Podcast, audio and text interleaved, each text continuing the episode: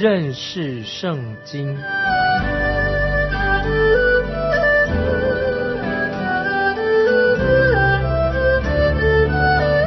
认识上帝的话，把上帝的话带到全世界。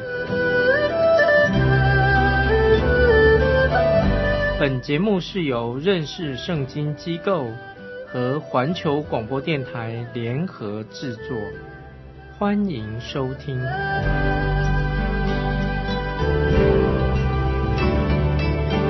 亲爱的听众朋友，你好，欢迎收听认识圣经，我是麦基牧师。我们看到神将要拣选大卫接续扫罗来做王，神叫撒母耳去到伯利恒。要用膏油来膏他做王，因为扫罗已经背弃了神。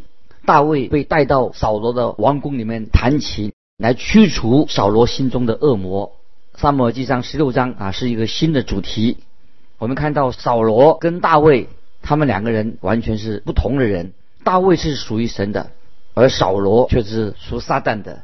在撒母耳记上十五章，我们已经看到扫罗已经被神弃绝了。神曾经给扫罗好多好多的机会，让他回转归向神。可是从扫罗的言行当中显出他不顺服神，他没有改变。其实他可以改变，但是他拒绝悔改归向神。所以神不再拖延时间了。神已经知道这样下去的结果是如何，但扫罗他自己还不知道。先知撒母耳他非常爱扫罗，他需要知道。百姓也选择了扫罗，他们也该知道。今天你和我都要知道。我们自己到底是不是属神的儿女，是真正神的儿女？因此，我们必须要经过考验。我们实在太需要圣灵光照我们，需要圣灵的帮助。因为在希伯来书十二章六节，新约希伯来书十二章六节这样说：因为主所爱的，他必管教，又鞭打他所收纳的儿子。我们看到这里告诉我们说，主要考验管教他所爱的儿女。那么在扫罗的时代是这样子，今天仍然神要管教。鞭打他所爱的儿女，在新约雅各书一章十二节说：“忍受试探的人是有福的，因为他经过试验以后，必得生命的冠冕。”这是主应许给那些爱他之人的听众朋友。神为什么要用这么严厉的手段来除灭亚玛利人和雅甲这个王呢？为什么呢？亚玛利人是以扫的后裔，当以色列人要进入应许之地的时候。亚玛利人就与以色列人征战，神说他们的后代要常与亚玛利人征战，那么神最后的审判就临到亚玛利人，神给亚玛利人有五百年以上的时间年代来改变他们，让他们要悔改，但是由于他们还是背弃神，所以神的审判就临到他们。现在我们来到神拣选大卫要接替扫罗来做王的，神这个时候就叫撒母耳到伯利恒去。高摩大卫做王，大卫是神所拣选的。虽然大卫本人也是有问题，也是不完全的。那今天其实你我我们大家都是有问题，在神面是有问题的，对不对？接着我们看十六章第一节，耶和华对撒母耳说：“我既厌弃扫罗做以色列王，你为他悲伤要到几时呢？你将膏油盛满了脚，我差遣你往伯利恒人耶西那里去，因为。”我在他众子之内预定一个做王的。扫罗有撒母耳保护他，撒母耳非常爱扫罗，他不喜欢看到神把他冷冻在一边。但是撒母耳很难开口对扫罗说，神已经厌弃他，不让他继续做王了。这时撒母耳更加的心痛。接着我们看撒母耳记上十六章第二、第三节，撒母耳说：“我怎能去呢？扫罗若听见，必要杀我。”耶和华说。你可以带一只牛犊去，就说我来是要向耶和华献祭。你要请耶西来吃祭肉，我就指示你所当行的事。我所指给你的人，你要告他。沙漠他自己不敢去见耶西，因为扫罗不喜欢有人跟他作对。沙漠内心实在是很痛苦、很伤心。在我们进到这段经文之前，我们看到神自己做的决定。神清楚的告诉沙漠该怎么做，但他没有告诉沙漠说那个人到底是谁。萨母尔知道的越少越好。于是萨母尔就来到伯利恒耶西的家，要耶西和他的儿子去献祭。我们看第六、第七节，《撒母耳记上》十六章第六、第七节，他们来的时候，撒母耳看见以利亚，就心里说：“耶和华的受膏者必定在他面前。”耶和华却对撒母耳说：“不要看他的外貌和他身材高大，我不拣选他，因为耶和华不像人看人，人是看外貌，耶和华是看内心。”这一段经文，我们看到非常宝贵的属灵的教训。啊，我们要把它记在心里面。人看外貌，耶和华是看内心。在撒母耳上十五章二十二节啊，撒母耳曾经对扫罗说过：“撒母耳说，耶和华喜悦燔祭和平安祭，岂如喜悦人听从他的话呢？听命胜于献祭，顺从胜于公羊的自由。”那么，我们看到我们到底是不是神的儿女呢？就是要看我们是不是真正爱神。不是我们多么会在台上做见证，而是我们有没有真正的顺服神。基督徒的生活是很真实的啊，是一个考验。我们不能够装模作样，或虚假的过一个虚伪的生活。神是看我们的内心，神是室内设计师。记得神是看人的内心。沙穆尔看这个健壮英俊的年轻人，他就以为神会拣选他做下一位的以色列王，但是。神对撒母耳说：“我不要你看他的外貌，不要从一个人的外貌做来做判断。这次我要自己来做选择，我要选一个能做王的人。感谢神，因为神是看人的内心。今天我们也很容易从外貌来看人，甚至在基督徒的圈子里面，在你的教会当中，我们也是看重人的外貌。”啊，他的经济状况呢？他的身份呢？他的职业地位呢？但是神绝不会根据这些条件，单单根据这些条件来看一个人。神告诉撒母耳，不要注重他的外貌，因为神是看内心的。于是耶西就叫了他七个儿子排排站在撒母耳面前。撒母耳已经告诉耶西他来这里的理由。接下来我们看第十节到十一节，耶西叫他七个儿子。都从萨母尔面前经过。萨母尔说：“这都不是耶和华所拣选的。”萨母尔对耶西说：“你的儿子都在这里吗？”他回答说：“还有个小的，现在放羊。”萨母尔对耶西说：“你打发人去叫他来。他若不来，我们必不坐席。”我们看到，连大卫的父亲他自己也不会选选大卫这个小儿子，可能。大卫年纪还小吧？我猜他大概只有十六岁或者更小。他是个牧羊人，整天在外面放羊，他懂得不多。也许一定不会选他呃做王。他父亲看不出来，也可以说也许也忽略了他。他认为别的儿子可能会被选上，所以他就没有叫大卫来参加献祭。当沙穆尔发现大卫在牧羊，就说啊这件事很重要。我的事情还没做完，我就不吃饭。接着我们看第十二节，耶西就打发人去叫了他来，他面色光红，双目清秀，容貌俊美。耶和华说：“这就是他，你起来告他。”这一节经文啊，说到大卫面色光红，指他是有一头红色的头发，他一定有一个火爆的脾气，刚好配着他的。红头发，除了他是红头发之外，大卫长得也是很英俊。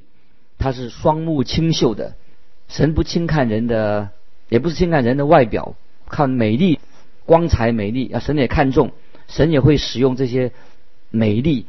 神是美丽的创造者，美美好的东西神创造的，在这个地上的居住的人，不应该忽略了各地的美好的风光哦，日落的美景。哦，神对于美啊，对于美这方面啊，他神自己也是专家。非基督教的世界也有啊，得到啊，神赐给很多有价值的、有美丽的东西。那么，为什么我们不把这些美好的东西、美丽的跟我们的才干献给神呢？神也赐给这个世界有这么多有价值、美丽的东西，我们应该把它献给神。大卫是个英俊的年轻人，但神不是为这个理由。就拣选了他，因为神知道他的心，神拣选他。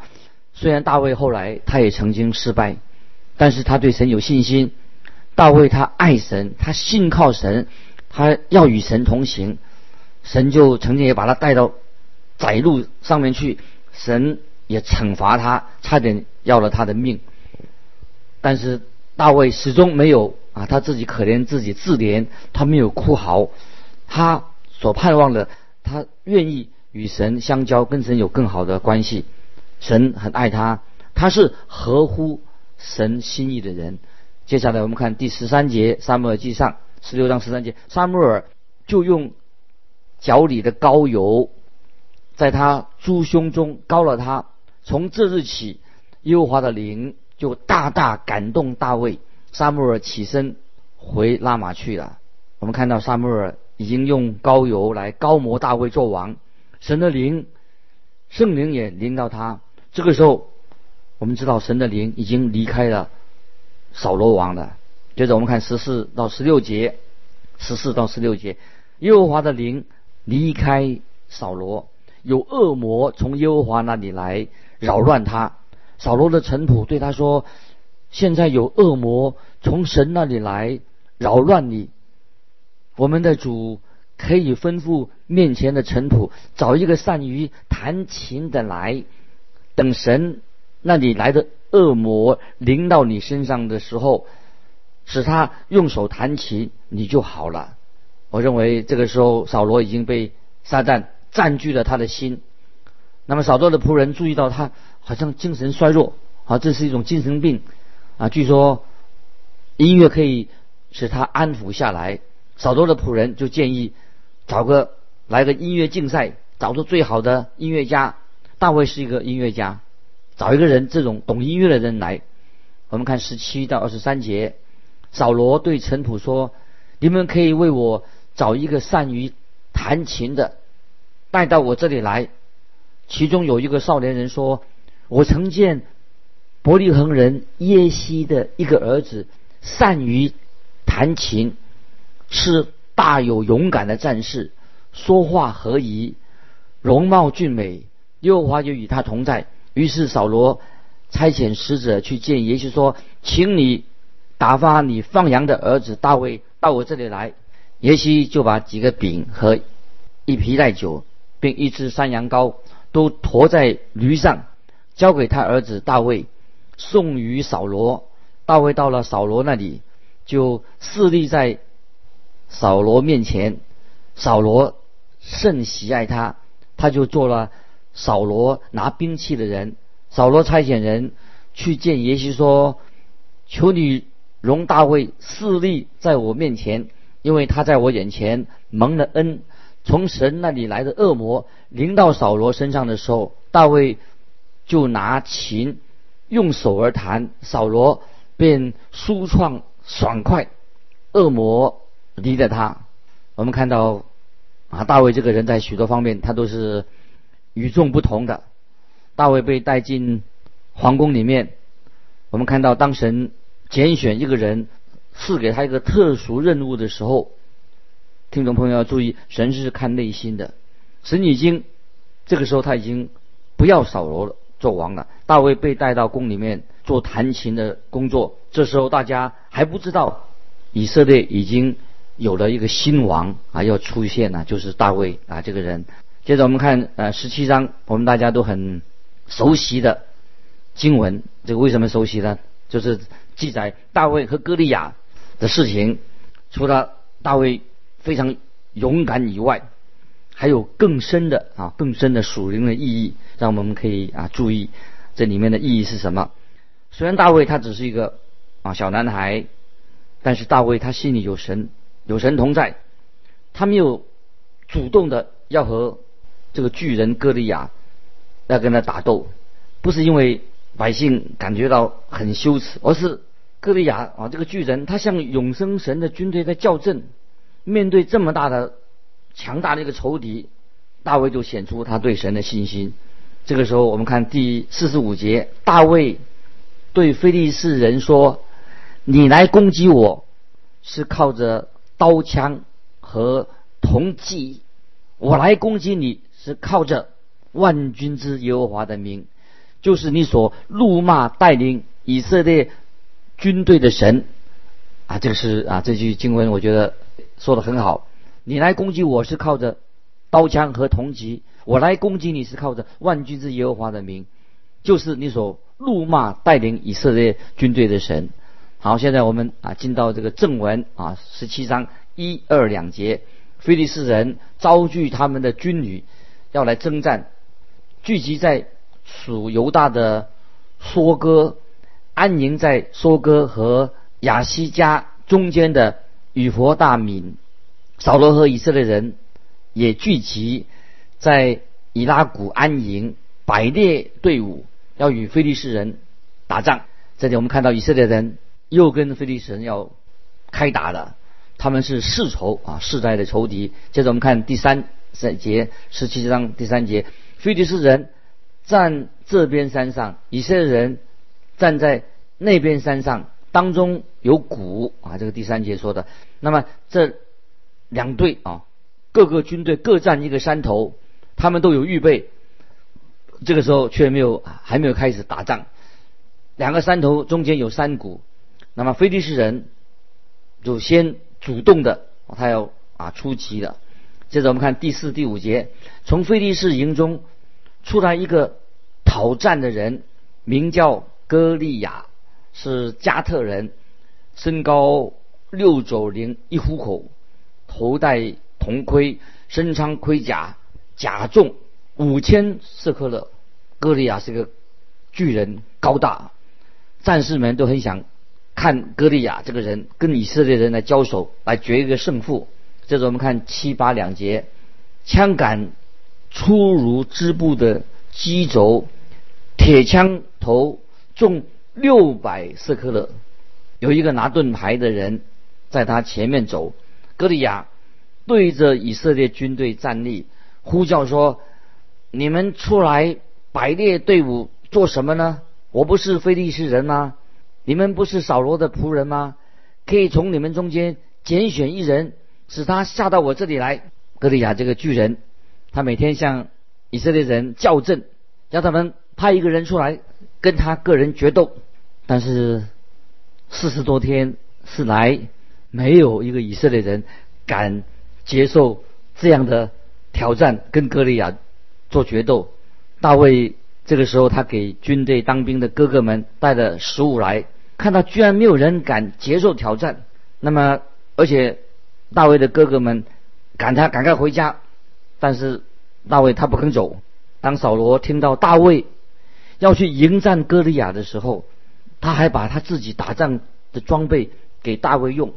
可是大卫那个时候他还是个小男孩，他说：“我不能用这些去跟他打，因为我从来没有用过，我要用我习惯的武器。”在这里，听众朋友啊，神就给我们啊一个属灵的一个教训：我们不要去做自己做不到的事情，或者你我不该做的事情。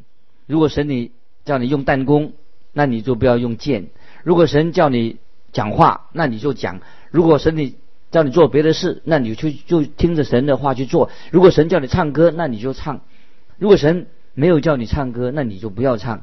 那么，当弹弓更适合的人使用的时候，啊，有时这个弹弓很适合人使用，人却想用剑，所以我们要知道啊，神怎么样来使用我们啊？我们要回应啊，神啊，用我们每一个人有不同的恩赐啊，这是我们。啊，神给我们每个恩师不一样啊！以后我们会再会分享关于这方面的属灵的教训。这是我们看四十节，萨摩尔上记上十七章四十节，他手中拿杖，又在溪中挑选了五块光滑石子，放在袋里，就是牧人带着囊里，手中拿着甩石的机旋，就去迎那非利士人。在这里啊，这段经文，有人认为说大卫。捡了啊，选了五颗光滑的石头。那么如果他第一次没打中，那么他还可以打第二次、第三次啊，用其他的石头。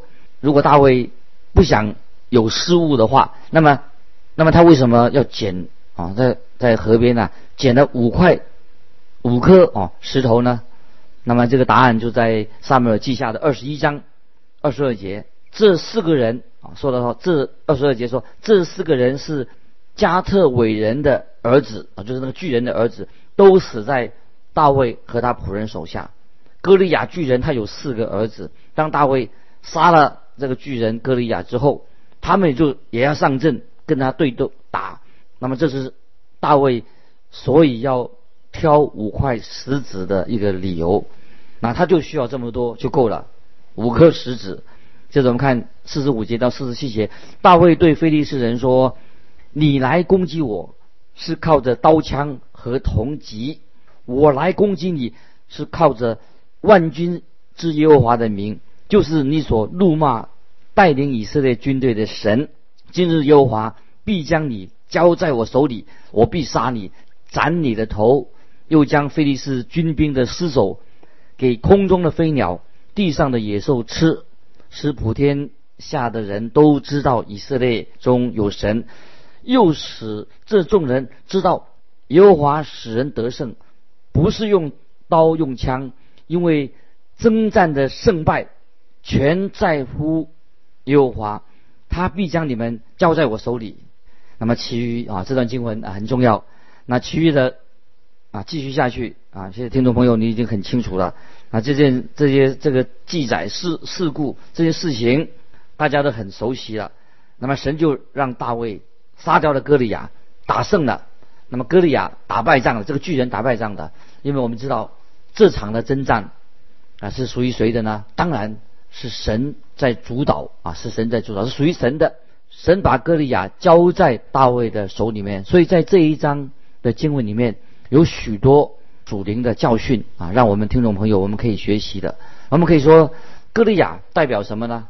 可以代表这个属世的这个属世的这个世界上的势力。那么扫罗代表谁呢？代表就是撒旦。扫罗都是听从撒旦的，他没有听从神的教导。扫罗代表撒旦，歌利亚代表属世的。那么大大卫代表什么呢？大卫可以说预表耶稣基督的信徒，就是预表。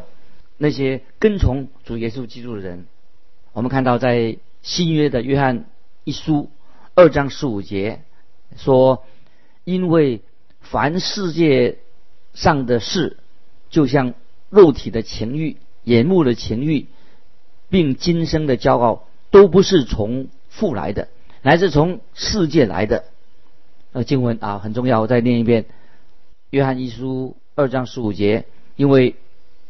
凡世界上的事，就像肉体的情欲、眼目的情欲，并今生的骄傲，都不是从父来的，乃是从世界来的。那今天听众朋友，我们活在这个世界上，基督徒也不属于这个世界。那么我们看到大卫和这个参孙不一样啊。参孙啊，我们知道旧约的四师参孙，他把非利士人当做他自己的朋友，参孙还甚至还娶了一个非利士人啊做他的妻子。那么大卫看歌利亚啊是他的仇敌啊，代表世界对立的，是跟神啊对立的。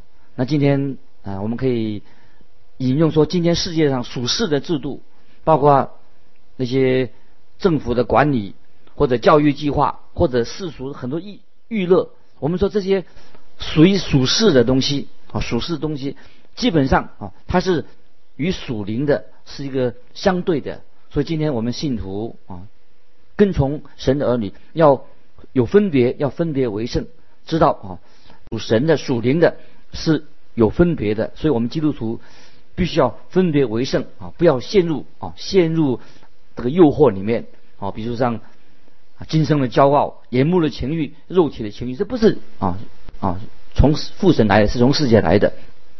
所以我们看见。大卫他就有信心出去迎战，而且他胜了这个大巨人歌利亚。在约翰一书五章第四节，约翰一书五章四节这样说：因为凡从神生的，就胜过世界；是我们胜了世界的，就是我们的信心。这个也像约书亚哦，他在耶利哥所学到的教训，他知道这场战争属灵战争是什么？是属于主的征战，神的征战。大卫也晓得，他不能够用世界的武器去跟世界征战，他必须要用属灵的武器哦，神所教导他的方式去征战。那么，这是我们基督徒要学习的属灵功课。基督徒要认识到，只有靠着神的信心，神给我们的信心，才能够战胜这个世界。巴不得我们听众朋友从大卫对歌利亚这个属灵的征战当中得胜的秘诀，胜过世界，就是我们对神的信心啊。今天听众朋友。但愿你对神要有坚强的信心啊！神光照我们，引导我们，属灵征战的时候过一个得胜的生活，是在基督里面得胜。我们今天就分享到这里，我们下次再继续。欢迎听众朋友啊，如果你有感动，欢迎你来信，可以寄到环球电台跟我们分享。寄到环球电台认识圣经麦基牧师收，愿神祝福你。我们下次再见。